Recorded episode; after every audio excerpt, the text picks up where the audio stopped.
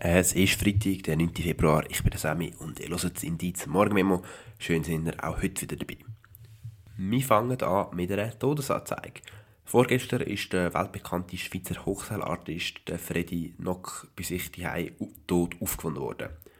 Wie der Mann, der über 20 Weltrekorde aufgestellt hat, gestorben ist, ist noch nicht bekannt. Die Polizei ermittelt noch.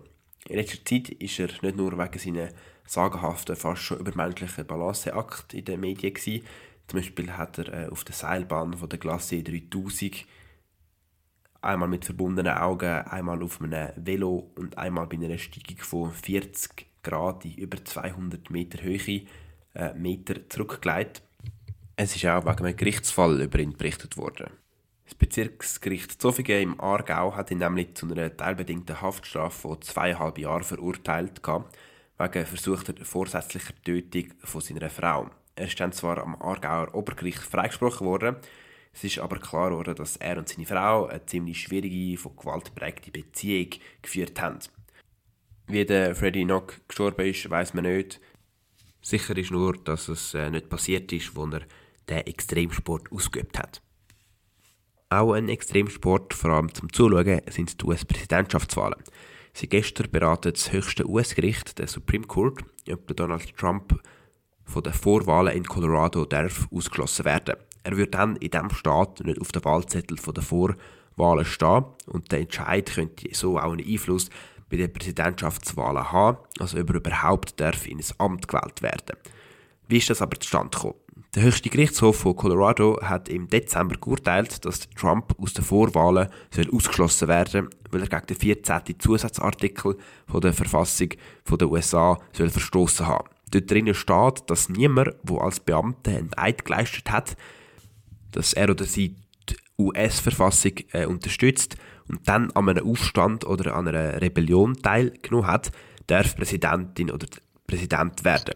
Das Gericht von Colorado begründet ihren Entscheid, also eben, dass der Trump von diesen Vorwahlen ausgeschlossen wird, mit dem Sturm aufs Kapitol am 6. Januar, äh, wo der Trump ihrer äh, Auffassung nach an einem Aufstand teilgenommen hat weil er mit Verbreitung von falschen Behauptungen über einen Wahlbetrug und mit der Aufforderung an seine Anhänger zum Kapitol zu marschieren und wie die Hölle zu kämpfen, Leute dazu ermutigt hat, einen Aufstand zu machen. Am Trump seine Anwälte argumentieren, dass der Trump nicht unter den 14. Zusatzartikel fällt, weil dort laut ihnen nicht vom Präsident, sondern nur von Officer of the United States dreht sei. Unter dem eben zählt der 14. Zusatzartikel laut ihnen nicht für den Präsidenten. Kate Shaw, eine Rechtsprofessorin an der University of Pennsylvania, hat gegenüber SRF, dass das einer der folgerichtigsten Fälle sei, weil es eben darum geht, ob ein Präsidentschaftskandidat berechtigt ist, zu kandidieren und das hätte es so noch nie gegeben. Wie es auch noch nie eine Person gegeben die versucht hat,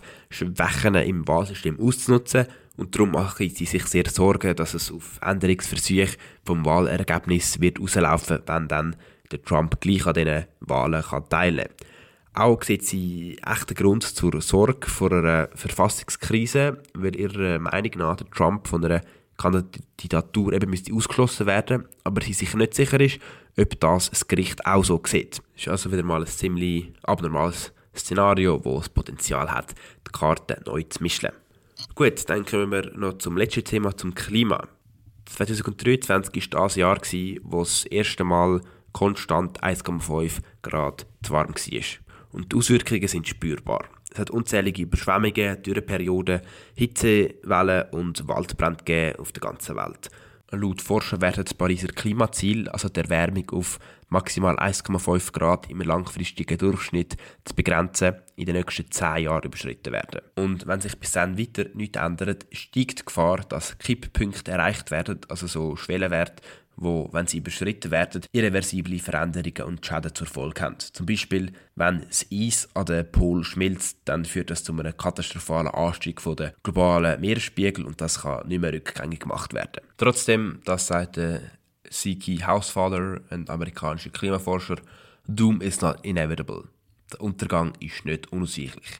Unsere Gesellschaft kann nicht beeinflussen, wie viel die Erde wärmer wird. Wir können das alles steuern. Und daran müssen wir glauben. Und mit dem noch kurz zum Wetter. Es hat so um die 8 Grad und Niederschlag. Wir hören uns nächste Woche wieder, dann wahrscheinlich wieder am Mittwoch. Bis dahin, macht's gut und take care.